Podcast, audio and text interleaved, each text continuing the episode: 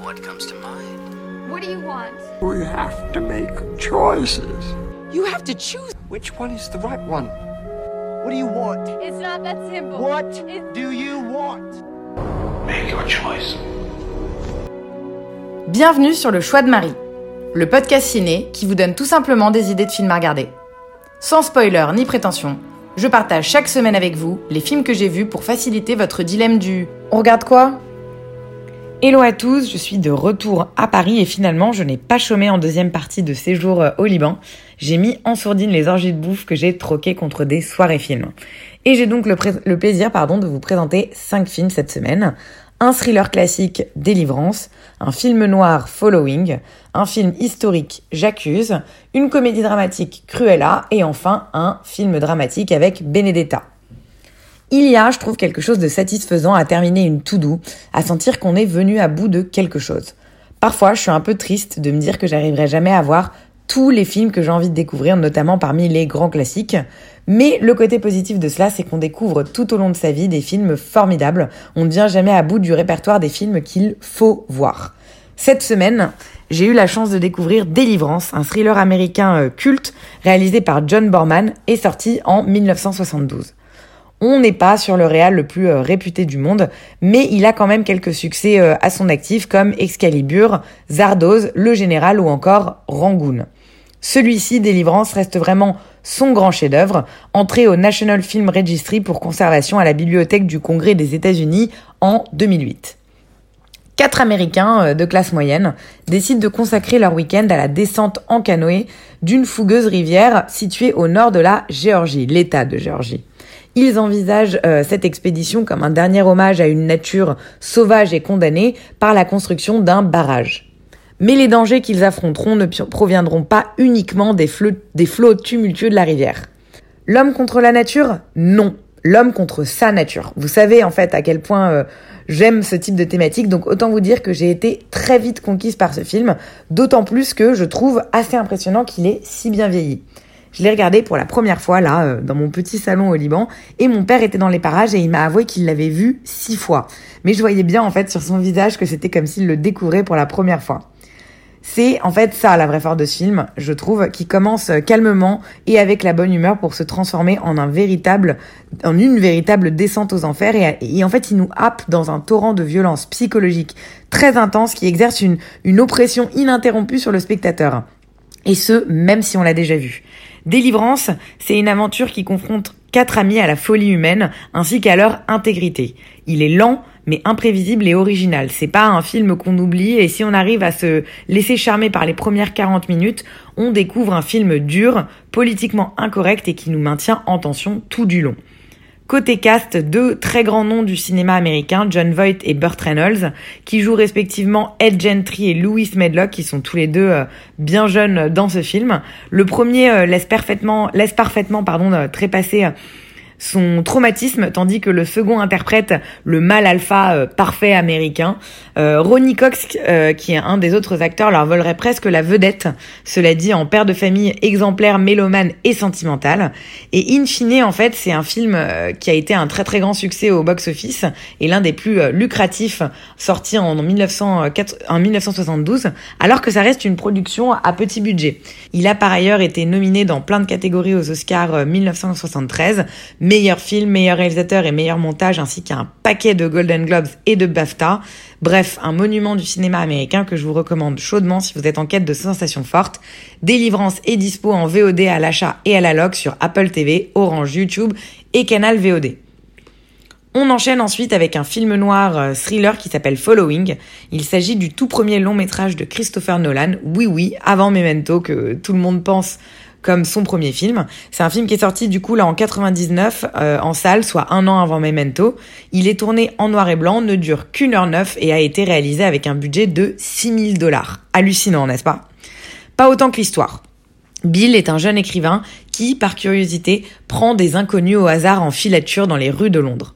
Ses maladresses et son manque de rigueur lorsqu'il cherche à trop s'approcher de ses sujets le conduisent à être repéré par Cobb, un cambrioleur psychopathe sophistiqué et très audacieux. Cobb persuade peu à peu Bill de sauter le pas entre filer et entrer par effraction dans les maisons des personnes qu'il suit. Donc, comme je vous le disais, c'est le premier long métrage de Christopher Nolan qu'il a coproduit avec sa femme et qui constitue en fait un parfait premier avant-goût de son travail. On y retrouve la, la narration non chronologique euh, qu'on en aura aussi dans Memento, un héros un peu naïf dont les autres protagonistes essayent de profiter, de la manipulation machiavélique ou encore, ou encore un étonnant retournement final. Je m'arrête là pour pas vous spoiler, mais j'ai envie de vous dire, foncez. Certes, c'est un peu old school au niveau de la réal, on sent que c'est un peu cheapos et fait avec les moyens du bord, mais ça n'enlève rien à l'ingéniosité de Nolan et euh, surtout à l'ingéniosité de son scénario et de son écriture. Le manque de moyens n'empêche pas l'imagination et on se prend très vite à l'intrigue qui est vraiment intéressante. Les deux personnages principaux sont bien écrits et c'est très réaliste, mais surtout interprétés par deux euh, parfaits inconnus qui sont très convaincants. C'est vraiment un premier tour de passe-passe réussi où, Nolan installe déjà sa patte de fort belle manière et on n'est pas étonné du tout qu'il ait cartonné par sa suite et qu'il ait une si belle carrière. Anecdote intéressante aussi, le tournage s'est étalé sur plus d'un an, à raison de 15 minutes de film tourné chaque samedi, la plupart des acteurs et des membres de l'équipe euh, technique ayant euh, par ailleurs un emploi normal entre guillemets pendant la semaine. Probablement ce que chaque réalisateur en herbe a envie d'entendre, quand on veut, on peut, et surtout quand on a du talent, et ben on peut, on peut bien faire malgré peu de moyens. Finalement, je crois que j'aimais mieux Nolan euh, en début de sa carrière et que je préférais justement quand il y avait euh, plus de simplicité dans sa réale, mais aussi euh, plus d'idées dans l'histoire, ou du moins des histoires qui étaient ingénieuses sans la nécessité d'un doctorat pour les comprendre parce que j'attends moi toujours qu'on m'explique Ténet. Bref, j'ai passé euh, vraiment un très bon moment devant Following, qui n'a rien à envier à certains autres films du réal. Je vous le conseille vraiment à tous. C'est un bon film que vous pourrez voir en VOD sur Arte France. Il est disponible à la location dessus est venu le moment de prendre l'avion pour rentrer en France. J'avais hésité à l'aller entre Mignonne et J'accuse. C'est donc tout naturellement que je me suis attelée au dernier Polanski pendant mon vol retour. Je l'avais loupé au ciné car je ne sais pas si vous vous souvenez, mais il y avait eu pas mal de blocus d'associations féminines à sa sortie en 2019. Je vous en avais parlé dans l'épisode 11 lorsque je présentais Répulsion, mais personnellement, j'aime beaucoup le travail de Polanski. Je trouve que c'est un réal de génie et je prends en général toujours beaucoup de plaisir à découvrir ses films. Il a beau sûrement être quelqu'un d'un peu douteux et fucké dans sa vie privée, ça reste un artiste exceptionnel et l'un des grands noms du cinéma. Euh, pour ce qui est de, la, de J'accuse, donc on est euh, sur un film sur l'affaire Dreyfus euh, qui déchira la France en devenant un conflit social et politique majeur de la Troisième République dans cet immense scandale, le plus grand sans doute de la fin du, euh, du 19e siècle, euh, où se mêlent erreur judiciaire, déni de justice et antisémitisme. Le film raconte ici euh, le, le, point de vue du colonel Picard, qui est interprété par Jean Dujardin, qui, une fois nommé à la tête du contre-espionnage français, va découvrir que les preuves contre le capitaine Alfred Dreyfus avaient été fabriquées. À partir de cet instant et au péril de sa carrière puis de sa vie, il n'aura cesse d'identifier les vrais coupables et de réhabiliter Alfred Dreyfus, qui est lui joué par Louis Garrel. Finalement, on a presque l'impression d'être devant un film d'espionnage ou un documentaire tellement la reconstitution d'époque est bluffante. J'accuse, c'est vraiment riche en faits historiques et très instructif si vous ne connaissez euh, pas vraiment l'affaire Dreyfus, ce qui était mon cas. Je pense qu'en dehors de la base, ce qu'on nous apprend dans les manuels scolaires au lycée, j'étais pas du tout au fait du déroulé des événements et des protagonistes impliqués. Le film retrace bien étape par étape les 12 ans qui ont eu lieu entre la condamnation et l'acquittement du capitaine Dreyfus. On est euh, replongé dans cette époque parfaitement. Les décors, la reconstitution du Paris de l'époque, les costumes, la mise en scène est vraiment euh, réellement impressionnante. On y retrouve aussi euh, tous les grands thèmes que cette histoire a mis en lumière. L'innocence bafouée, le bouc émissaire juif ou encore la condamnation sur de fausses preuves. Perso, je me suis dit qu'on pouvait presque y voir un parallèle entre la chasse aux sorcières de l'époque de l'affaire Dreyfus sur les Juifs avec celle subie par le cinéaste aujourd'hui dans ses démêlés avec les États-Unis. Est-ce qu'il a voulu exprimer euh, son mal-être et souligner les injustices qu'il vit? Ce ne sera jamais officiellement dit, mais en tout cas, c'est mon opinion. Mais alors, est-ce que ça en fait un bon film? J'ai été captivée par les premières, dès les premières minutes, en fait, par les prémices de cette affaire, mais aussi par les dernières 40 minutes, tout aussi convaincantes. Mais au milieu, j'ai trouvé le film un peu long. Beaucoup de détails et de zones d'ombre euh, que les deux heures de film peinent à parfois en fait à synthétiser. On est confronté à une abondance de noms, de personnages, de preuves, de revirements et de rebondissements qui sont parfois un peu difficiles à suivre. Résultat, on a un cast exceptionnel de comédiens, beaucoup de grands noms du cinéma français que je ne citerai pas pour vous laisser la bonne surprise de les découvrir en temps réel. Mais qui n'ont pas toujours assez de temps et d'espace pour exprimer leur talent. C'est un peu frustrant, je trouve, et j'inclurais presque Louis Garrel dans le lot qui, à mon opinion, n'a pas assez de temps à l'écran, et c'est dommage parce que le peu qu'on peut voir de lui est excellent. La gloire revient certainement euh, à Jean Dujardin dans un rôle principal grandiose et quasiment vraiment de tous les plans. Il nous prouve encore une fois qu'il est un grand comédien dans la lignée de Belmondo ou d'Alain Delon. Voilà, voilà un bon film mais dont le sujet est assez complexe. Euh, donc on peut parfois euh, se perdre un peu dans les détails et s'ennuyer, je trouve. Il faut croire que c'est le prix à payer pour avoir un script minutieux et une œuvre pleine de véracité. J'accuse et dispo à l'achat ou à la loc en VOD sur les plateformes suivantes Apple TV, Orange, Canal, YouTube ou Amazon si vous êtes tenté. Retour à Paris, grosse envie de légèreté et d'aller voir Cruella qui explore la jeunesse de Cruella, plusieurs années avant les événements du film d'animation que l'on connaît bien, Les 101 Dalmatiens. C'est un film américain réalisé par Greg Gillespie, sorti en 2021, qui, comme tant d'autres, a souffert de la pandémie et s'est retrouvé dans certains pays directement sur les plateformes de streaming. La chance, la France, pardon, est chanceuse, nous l'avons eu en salle. Et l'on peut ainsi voyager à Londres dans les années 70, où Estella, une jeune orpheline et escroc de talent, est résolue à se faire un nom dans le milieu de la mode. Depuis son enfance, elle mène avec ses amis Jasper et Horace une existence criminelle dans les rues de la ville. Un jour, elle se fait remarquer par la baronne von Hellman, une grande figure de la mode, aussi chic que snob. Leur relation va déclencher une série de révélations qui amèneront euh, Estella à se laisser envahir par sa part sombre et d'ombre au point de donner naissance à l'impitoyable Cruella d'enfer que l'on connaît. Je ne suis pas forcément fan de la tendance du moment qui vise à faire des remakes euh, des longs métrages classiques euh, Disney, mais je dois avouer que j'aime l'idée de donner plus de place et d'importance aux méchants, que je considère souvent comme les meilleurs personnages des films Disney. J'avais vraiment déjà beaucoup aimé Maléfique, euh, car j'adore cette idée de leur donner la parole et d'essayer de comprendre pourquoi et comment est-ce qu'on devient un méchant. Ça humanise grandement les bad guys de ce monde, et pas seulement dans les films Disney, c'est vraiment un grand vecteur d'empathie pour moi. Et finalement, ça résume plutôt bien ce que j'ai pensé de ce film. Un bel hommage à cette grande méchante qui a un passé euh, bien difficile qui nous est présenté sous un prisme bien touchant. Le film reste un peu trop long à mon goût, 2h14 de film qui aurait pu être raccourci en 1h30 je pense.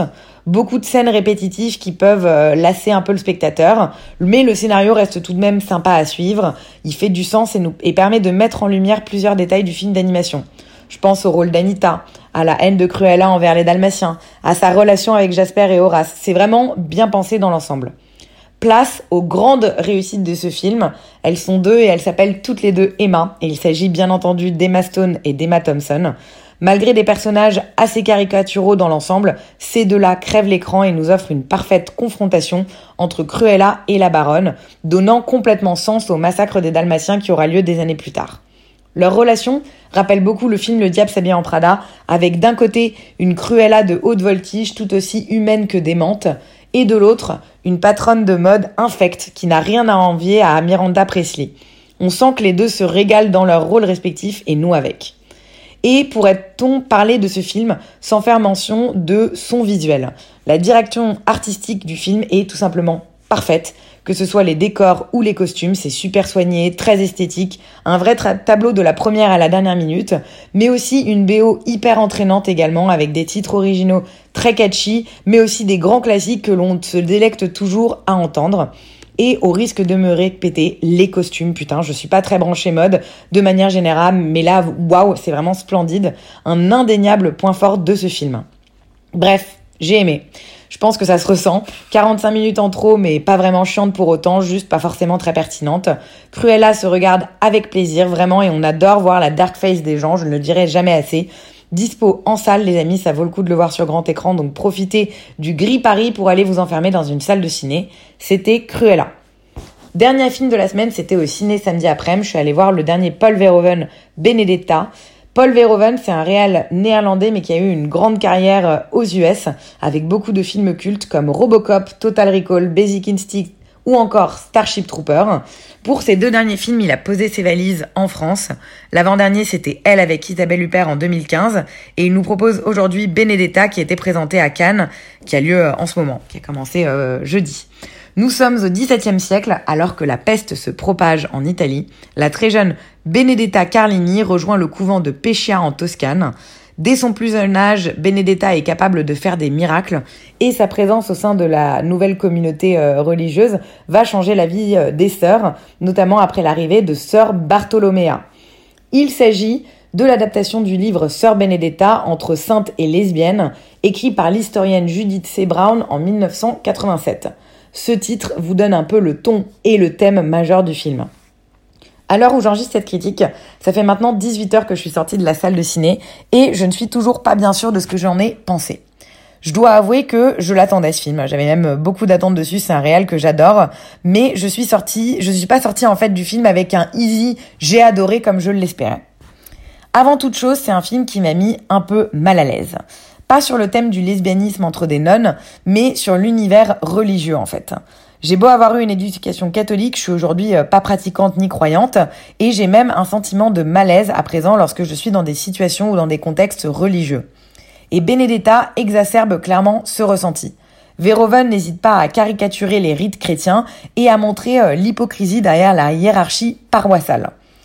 La maison du Seigneur n'est pas plus protégée des illuminés pour ne pas dire des escrocs que n'importe quelle structure de pouvoir et l'ambivalence de Benedetta ne fait que mettre en lumière cette frontière parfois euh, bien floue et poreuse entre la croyance et la folie.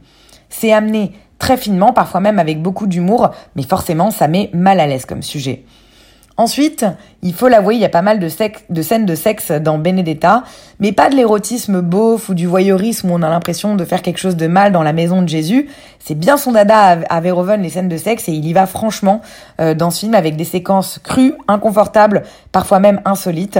Elles sont bien faites, vraiment, mais c'est un film qui ne s'interdit rien et qui n'hésite pas à transgresser euh, la bienséance. Et forcément, on est à nouveau... Euh, un peu sur un élément qui ne m'est pas forcément très à l'aise, surtout que vous savez, moi je suis pas forcément euh, hyper fan des scènes de sexe au cinéma. C'est aussi à ce moment-là que je me dois de mentionner un peu la longueur du film.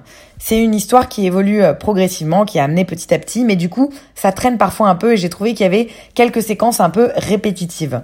Je dois vous avouer que je me suis un peu endormie pendant un petit quart d'heure, ce qui m'arrive assez rarement au ciné, mais voilà, la, longueur euh, du début et notamment la longue pause du contexte historique euh, du tout début a eu un peu raison de moi. Et finalement, ce qui euh, maintient complètement alerte et ce qui nous fait tenir, je crois que c'est les acteurs parce qu'on ne réussit pas un film comme ça sans talent pour donner de la crédibilité à l'histoire. On commence bien sûr par Virginie Efira qui est vraiment incroyable, oscillant parfaitement entre la douce innocence et la manipulation mais aussi l'incontournable Charlotte Rampling en mer supérieure glaçante, ou encore le réjouissant Lambert Wilson dont le visage transpire la mauvaise foi. Dommage qu'il arrive un peu tard dans le film et qu'il ne soit pas plus présent. Enfin, grande révélation du film, Daphné Patakia qui joue la sœur Bartolomea et qui est vraiment euh, superbe. Plein, en fait, voilà, plein de bonnes choses in fine dans ce film, je m'en rends compte en écrivant cette critique, mais quand même un film qui m'a mis bien mal à l'aise pendant une bonne partie de ces 2h07. Donc est-ce qu'on peut dire que j'ai aimé? Je crois pas parce que j'ai pas passé un moment agréable devant ce film, mais ça reste une œuvre bien exécutée qui prouve une fois de plus que Verhoeven est un génie euh, et qui n'hésite pas en fait à tout transgresser sur son passage avec sarcasme et vivacité d'esprit. On, on voit assez rarement ses qualités euh, dans les salles aujourd'hui. Et du coup, je vous dis oui pour la prise de risque, de risque pardon, et la symbolique de ce film, mais aussi pour le jeu des acteurs qui est impeccable. Benedetta est sorti avant-hier au ciné, donc vous pouvez le voir en salle. C'est tout pour cette semaine. Euh, j'ai failli, comme vous pouvez le voir, à mon devoir d'un docu par semaine. Je suis désolée. Mais j'ai pris le temps de regarder le nouveau mini-reportage de mon ami euh, Théophile Simon, qui est un journaliste freelance qui propose des vidéos explicatives courtes sur des sujets divers d'actualité. Le deal, c'est de décortiquer euh, ces grands sujets géopolitiques, parfois complexes, afin de bien en saisir les, enjeux. C'est hyper bien fait, c'est dynamique. Je vous invite à aller le découvrir sur YouTube. Il suffit de taper Théophile Simon et vous tomberez sur sa chaîne. Voilà, voilà. Euh, je vous souhaite donc euh, une excellente fin de journée. J'espère que vous aurez euh, trouvé votre compte dans l'épisode de cette semaine. Je vous dis donc à la semaine prochaine. Très bon dimanche à tous.